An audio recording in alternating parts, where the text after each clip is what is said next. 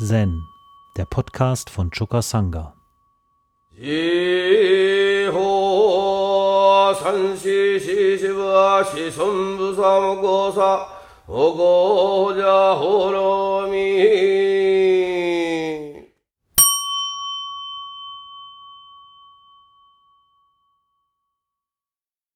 Mumon Khan 8 Kecho, der Wagenmacher und sein iPhone von Steve Jobs.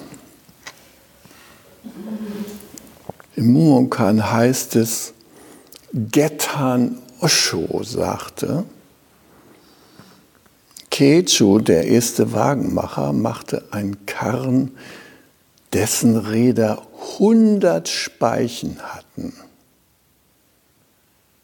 Nun angenommen, man entfernte bei einem Karren beide Räder und die Achse.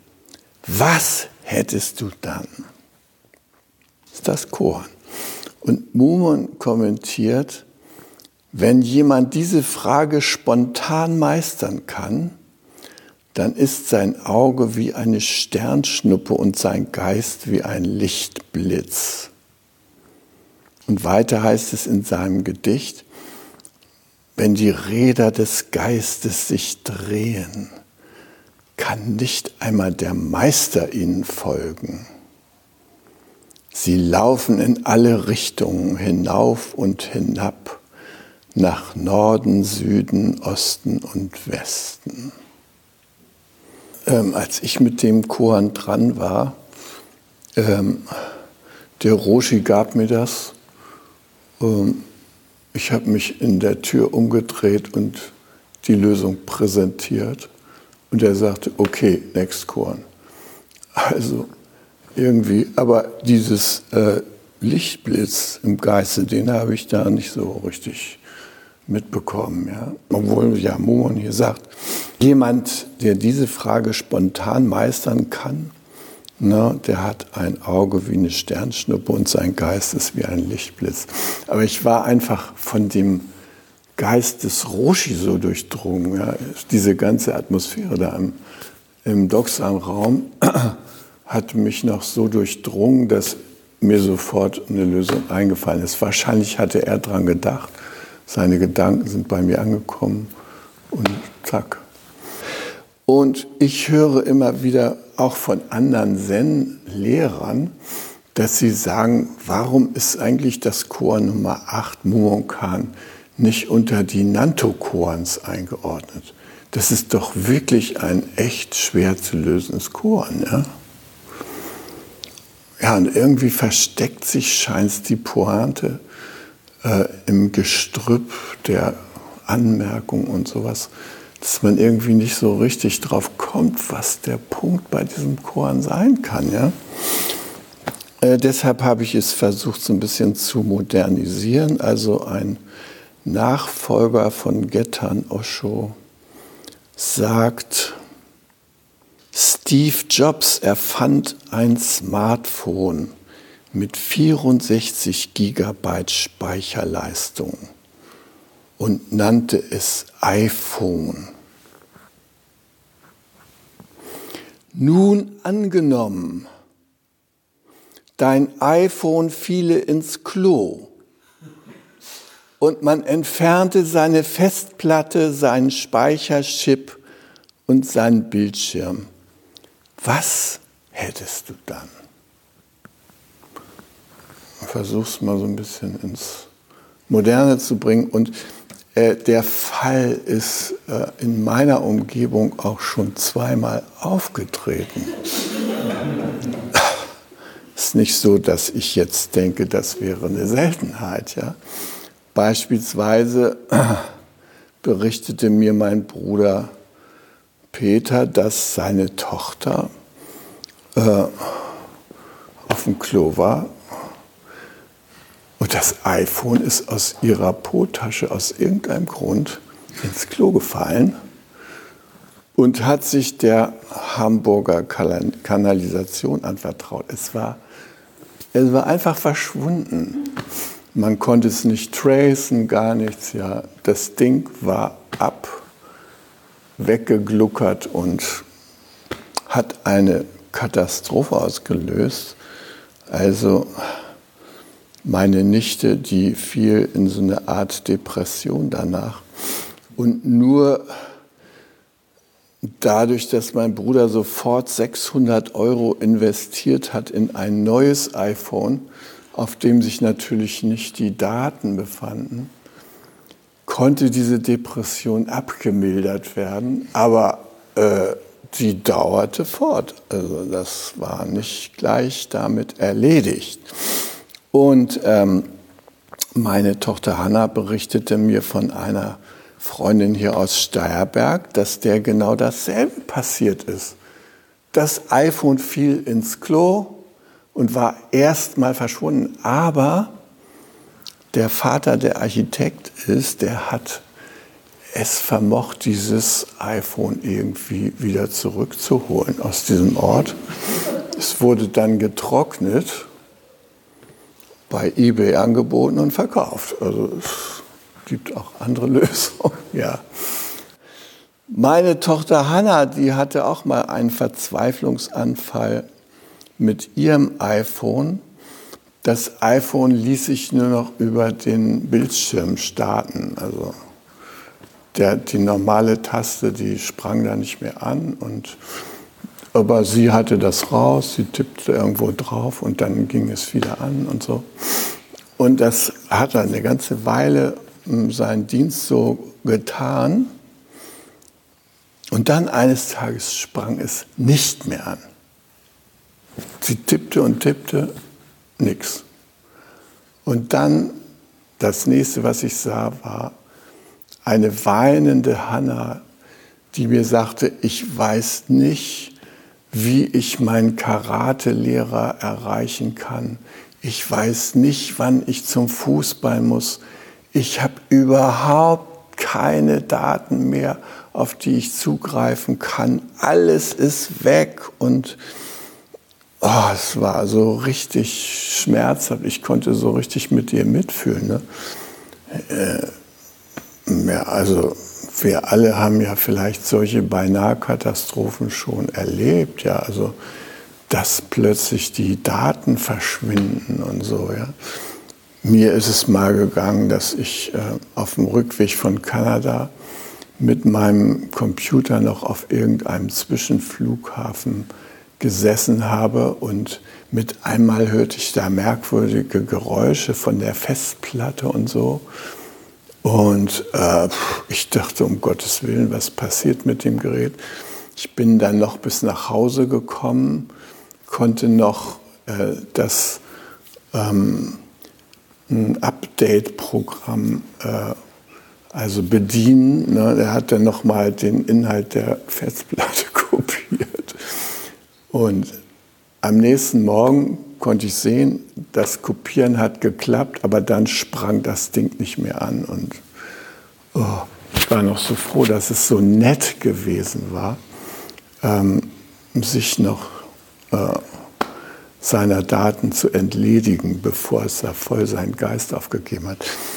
Und äh, bei der Gelegenheit habe ich auch noch mal wieder zum wiederholten Male festgestellt, dass was in einem anderen Chor angedeutet wird äh, von Umon, ja, äh, wie man mit zum Beispiel einer Säule kommuniziert oder sowas, dass man im Grunde genommen auch mit den ganzen nicht äh, fühlenden Wesen durchaus in einem Kontakt sein kann, der den, wenn auch schwachen Geist dieser nicht fühlenden materiellen Wesen berührt.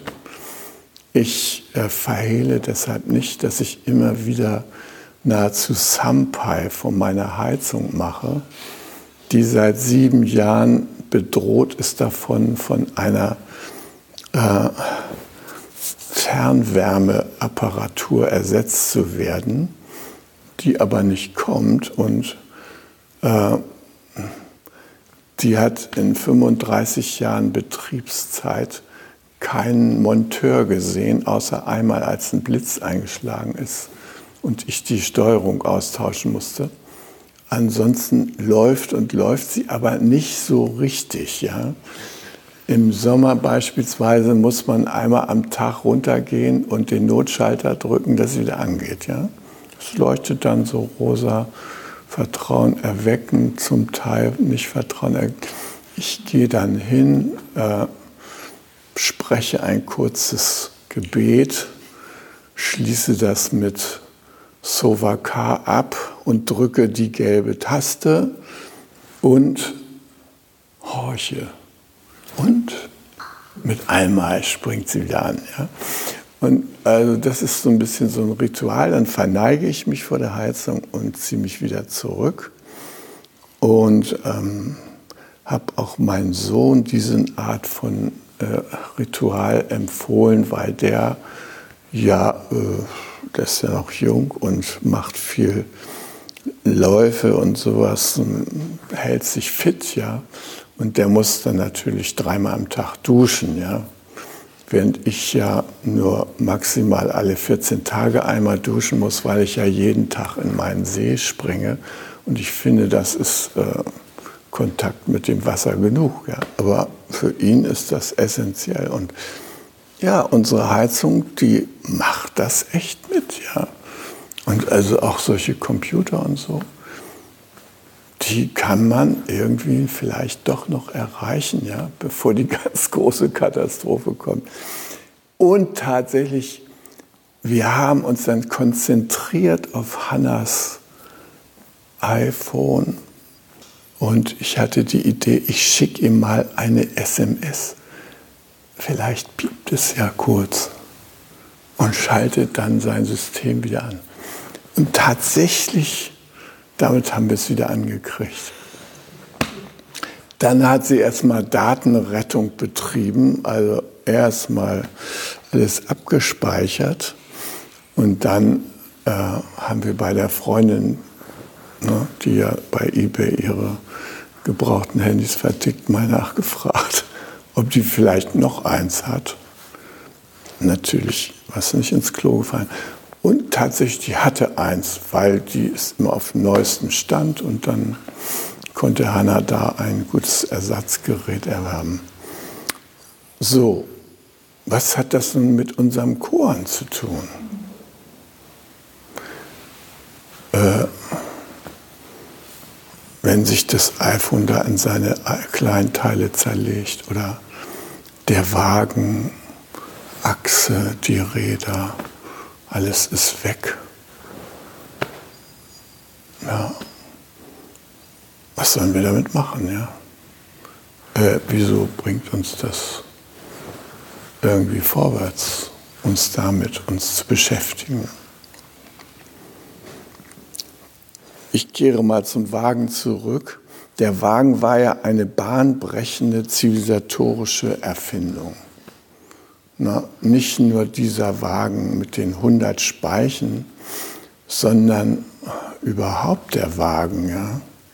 Also das Rad der Wagen, das hat eine Kulturrevolution sondergleichen eingeleitet, eine technische Revolution.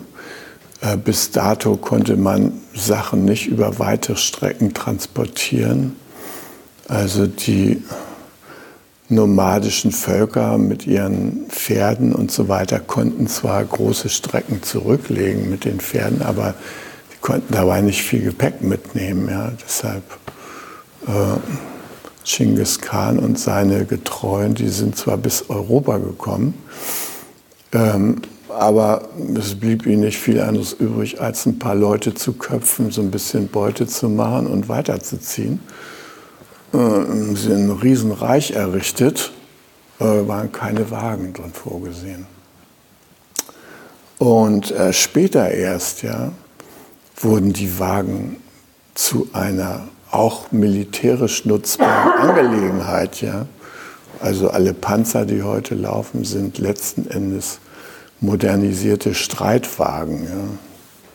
Die Griechen hatten die, die Römer hatten die, es waren sehr wichtige militärische Gerätschaften, aber vor allem die Spediteure des Altertums, die sind mit den Wagen durch die Gegend gezogen und haben Handel und Wandel in Gange gebracht, gefördert und auch die chinesische und indische Kultur unglaublich bereichert mit dieser Erfindung. Und komischerweise der, der Name des ersten Wagenmachers ist nicht überliefert. Anders beim Internet. Da haben wir ja einen Namen, der auch nicht immer so bekannt ist, aber immerhin, ja. Tim Berners-Lee, hm, der hat so mehr oder weniger aus Versehen das Internet erfunden. Und ist übrigens von der Königin Elisabeth am 16.07.2004 zum Ritter geschlagen worden, also Sir Timothy jetzt. Ähm, ist immer noch als IT-Mann aktiv, Professor in Oxford und sonst wo, vor allem am MIT, ja, ähm, und hat auch sozusagen die Pflege dieser äh, grundlegenden Fähigkeit, Dokumente der verschiedensten Provenienz übermitteln zu können von einem System an das andere, hat er weiterhin gefördert und gemacht. Der Ausgangspunkt war ein Problem, das in dem Kernforschungsinstitut aufgetreten war in, in der Schweiz. Und äh, das Institut hatte hm, französische Mitarbeiter, die in Frankreich saßen, und Schweizer Mitarbeiter und andere natürlich auch die da in der Schweiz saßen. Und die Schweiz und die Franzosen hatten unterschiedliche äh, Systeme zur Datenspeicherung. Ja. Und der kam auf die Idee, also eine Seitenbeschreibungssprache zu entwickeln, die es ermöglichte, äh, jedwedes Dokument äh, auszutauschen über den Umweg, über diese Sprache. Ne? Also ihr alle kennt das ja immer noch, HTTP. Ne? Das Transferprotokoll soll man anklicken und www, er hat den ersten Browser entwickelt, ne, World Wide Web, und das war dann der Webserver von CERN, diesem Kernforschungszentrum, HTTPD, das Betriebssystem Next Step und äh, man kann im Internet sich das angucken, wie der olle Computer ausgesehen hat, mit dem er den ersten Server bereitgestellt hat und aus dem hat sie in Windeseile weltweit mit allen möglichen UserInnen, ich weigere mich, UserInnen zu sagen, weil das dritte Geschlecht da nicht drin vorkommt. Das muss auch benannt werden. Das Sternchen. UserInnen. Okay? So ist die korrekte Ansprache. Ich höre es immer nicht im Deutschlandfunk, die lassen es immer weg. Ja? gehört auch mit dazu. Okay, das jetzt mal nur nebenbei. Also, und dieses Betriebssystem, das macht diesen ganzen Handykram auch möglich. Ja, Steve Jobs und seine Produkte wären ohne diese bahnbrechende Erfindung von Tim Berners-Lee überhaupt nicht denkbar gewesen. Und wir gehen damit um. Und jetzt ist die Frage, ja, wenn wir auf das Korn zurückkommen, was ist denn bei den Wagen, wenn der da in seine Zeile zerlegt wird? Äh, was bleibt denn da, ja? Was bleibt denn, wenn unser Handy ins Klo fällt, wenn unser Computer abkackt? Was bleibt denn da? Und da bleibt eine ganze Menge. Ne? Der Führerschein geht zum Beispiel nicht gleichzeitig unter, jedenfalls wenn es halbwegs gut geht, ja. Äh, je nach Unfallursache. Aber wir können den Wagen auch so am Baum zerlegen, überleben und der Führerschein bleibt uns. Es ist natürlich die Frage, ob wir uns dann gleich ans nächste Steuer setzen wollen. Im Prinzip wäre es möglich. Man könnte auch sein altes Handy, iPhone 13s ist jetzt auf dem Markt, könnte man in allen Bereichen könnte man das ersetzen. Aber ob wir damit dann dieses Korn lösen können, das ist einfach die Frage. Ja? Weil dieses Korn zielt nämlich auf positives Samadhi ab. Und dieses positive Samadhi, das hat zur Basis unsere Beziehung zu dem Karren, modern ausgedrückt zum Auto. Wir leben ja hier in Deutschland, wir sind ja eine Autofahrernation. Wir sind im Grunde genommen die Hauptautonation der Welt. Und dieser Wagen mit den 100 Speichenrädern, das war ja so ungefähr der Daimler der damaligen Zeit. Also, mm, dass diese Dinger äh, gut funktionieren, davon hängt hier unser Leben in großem Maße ab. Ja.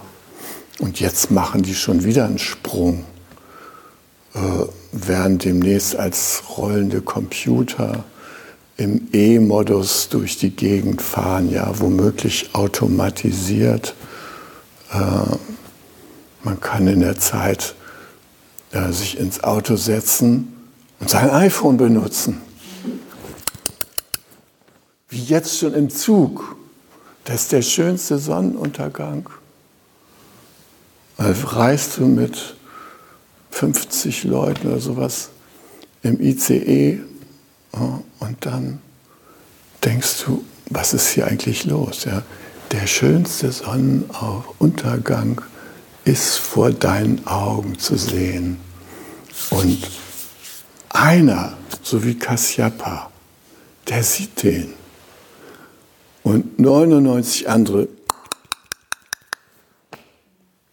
kriegen das nicht mit. Drama unserer Zeit, ja. Wir verblinden auf eine eigenartige Weise, ja, indem wir uns mit diesen Geräten so verbinden. Aber es ist nicht ein erwachtes Verbundensein. Es ist ein reaktives Verbundensein. Es macht Piep, eine Nachricht ist gekommen und sind wir schon wieder dabei, nachzugucken, wer war es denn. Ähm, man untersucht ja jetzt, wie sich äh, die Smartphones und deren Gebrauch auf das Gehirn auswirkt. Vor allem natürlich Kinder und Jugendliche sind Forschungsgegenstand, weil es klar ist, dass sich die Benutzung dieser Geräte auswirkt. Nicht nur, dass das Gehirn als plastisches Organ bestimmte Synapsen dafür in Hülle und Fülle zur Verfügung stellt, sondern äh, es ist vor allen Dingen auch ähm, eine völlige Veränderung unserer Konzentrationsfähigkeit.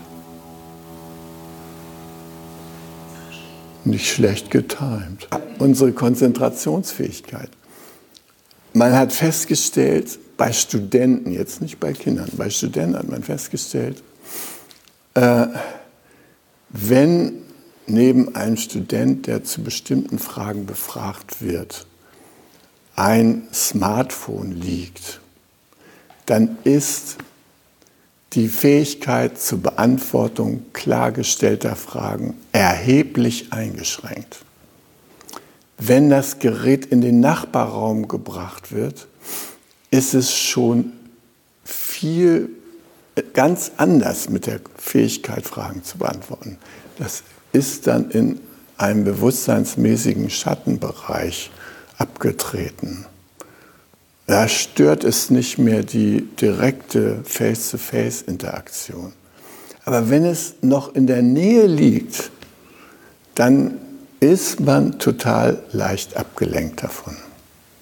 Und was wir hier üben, ist ja Konzentration, Konzentration bei all unseren Handlungen. Ja? Gut, also ich denke mal, für mich ist sowieso zu spät, mit diesen Geräten noch konzentriert umzugehen. Ähm, also ich sehe es bei meinen Kindern, dass die da so eine Flottheit an den Tag legen, wenn die mit diesen Sachen umgehen. Ja, wenn ich mal irgendwie einen Flug oder sowas mit meinem Handy buchen will, ne, dann hole ich Hanna und sage, Hanna, kannst du tick, tick, tick, tick, ist gebucht. Ist schon abgebucht von deiner Mastercard. Gut. Ah, ach so. Ja, also es ist da eine gewisse äh, Wachheit durchaus da. Und trotzdem gibt es etwas, was mich beunruhigt, ja. Nämlich so das ganz tiefe Samadhi ist da irgendwie nicht so angesagt. Und ich habe den Eindruck, die Fähigkeit zum Samadhi, die geht auch irgendwie ein Stück weit einfach verloren, weil es nicht mehr so praktiziert werden kann. Ja? Wenn wir uns hier hinstellen und kochen im Tempel oder draußen was bauen oder sowas und vorher hier geübt haben und in die Stille gegangen sind, dann wird unser Handeln unglaublich aufgewertet und äh, intensiv, selbst wenn es nicht jetzt rucki zucki abgeht, durch unsere Konzentration. Die Konzentrationsfähigkeit erhöht sich und wir können äh, unsere Handgriffe besser steuern. Wir sind, wir sind einfach ganz anders bei der Sache, bis dahin, dass wir mit den Gegenständen, mit denen wir es zu tun haben, richtig verbunden und eins sind. Ja? Äh, man sagt ja, für denjenigen, der den Hammer zu seinem Hauptwerkzeug gemacht hat, verwandelt sich alles andere in Nägel. Äh, das ist jetzt ein Extremfall, so meinte ich das jetzt nicht. Also ich meine, dass es uns gelingen kann, unsere Konzentration so zu verbinden, dass wir echtes positives Samadhi erleben können. Und dieses echte positive Samadhi, das ist eine in gewisser Weise eine Art Lebenselixier. Also äh, wir gehen in unseren Alltag ja so oft ins Funktionieren. Dann sind wir in einem reaktiven Modus. Äh, das ist ja auch ganz gut, dass wir das können. Aber wir merken, wenn wir im Reaktivmodus arbeiten zum Beispiel, dass es irgendwie keinen wahren Spaß macht. Es wirkt nicht erfüllend. Es ist irgendwie nicht der richtige Juice des Lebens zu spüren. Das heißt, die eigentliche Lebendigkeit, für die ist dabei kein Raum. Während wenn wir uns Zeit nehmen, um in das Samadhi des Handelns zu gehen, dann ist jeder Griff, den wir tun, Erfüllung. Ist jeder Griff Lebendigkeit. Dann spüren wir ganz von alleine, dass das Leben sinnvoll ist. Selbst wenn wir irgendwie abwaschen oder was weiß ich, manche Tätigkeiten werten wir ja immer noch ab oder hierarchisieren die. Nö, alles, was zum Leben dazugehört, können wir im Samadhi tun. Und dadurch werden alle Handlungen aufgewertet. Alle Handlungen werden dadurch verlebendigt. Alle Handlungen werden dadurch Ausdruck des großen Lebens. Im positiven Samadhi können wir spüren, wie das große Leben durch uns handelt, wie wir ihm sozusagen unseren Geist und unsere Hände und sonst was zur Verfügung stellen. Und das ist ein traumhaft schönes Erlebnis. Ja. Also, das ist einfach immer wieder schön zu bemerken, wie wir ganz konzentriert unsere lebenswichtigsten Belange angehen können. Und um diese Konzentration bin ich besorgt, dass die uns mehr und mehr geraubt wird. Diese wissenschaftlichen Untersuchungen zeigen zum Beispiel, dass wenn, in, wenn jemand einen Text liest, in dem Links angegeben sind, dann ist er sofort abgelenkt, auch wenn er gar nicht auf den Link in dem Text geht. Nur die Tatsache, dass da ein Link ist und dass man da weitergehen könnte, führt schon zu einer Ablenkung. Und da gibt es so viele Achtsamkeitsräuber, die wir inzwischen in unser Leben eingeladen haben. Es ist ja nicht so, dass die uns aufgezwungen worden sind. Die laden wir ja ein. Aber sie wirken sich aus.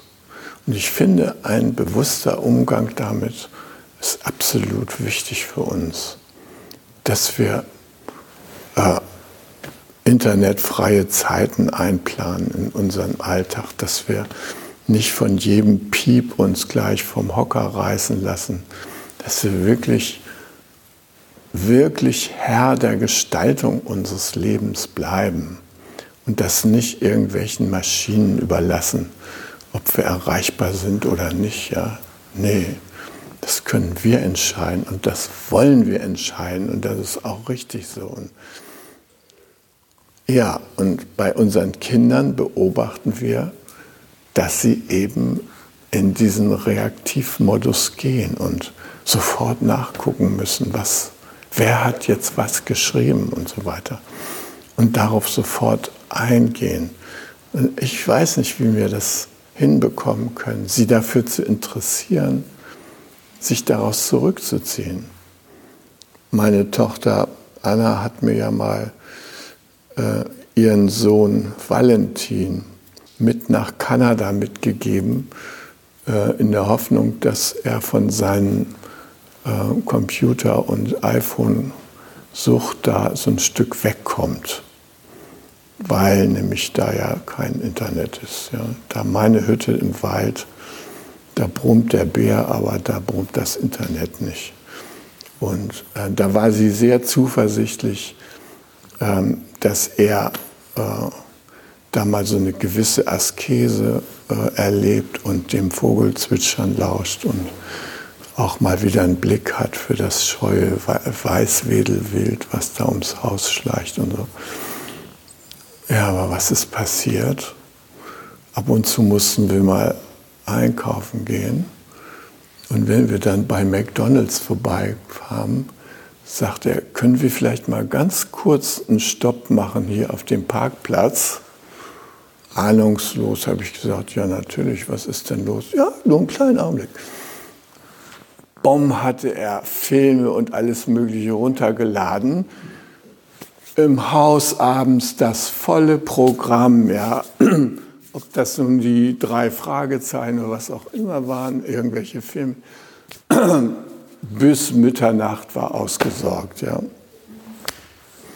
Also ich musste meiner Tochter Anna mitteilen, dass diese Idee nicht so richtig funktioniert. Ja. Selbst in fernen Kanada nicht. Gut, also die haben dann rigorose Maßnahmen ergriffen, Internetzugang zeitlich beschränkt und alles Mögliche. Jetzt ist er schon ein bisschen älter, jetzt geht es. Ja, jetzt hat er selber so eine gewisse Einsicht, dass Sport machen auch ganz schön ist und spielt halt viel Fußball und Tennis und ist jetzt auch daran interessiert, die Muskulatur aufzubauen. Das scheint irgendwie äh, auch ein wichtiger Lebensfaktor zu sein. Geht also ab und zu in die Muckibude und so, ne? Und guckt, was das dann so für einen Eindruck in seiner Umgebung macht, ja? Bei den Freundinnen seiner Schwester und so weiter. Ne? Das hat schon seine Bedeutung. Okay, Gut, also trotzdem, ich finde, dass es auch eine kollektive Aufgabe von uns ist, dafür zu sorgen, dass wir diesen Digitalkonsum irgendwie nicht verfallen, sondern den beherrschen. Und das können wir am besten durch positives Samadhi. Samadhi des Autofahrens, Samadhi des iPhone-Gebrauchs, Samadhi des Computernutzens, Samadhi des Blumenbetrachtens, Samadhi des Hüttenbauens. Hi. Um jungen Menschen den Aufenthalt im Togenji zu ermöglichen, bitten wir um ihre Spende. Alle Spendenmöglichkeiten finden Sie auf chukasanga.de slash spenden.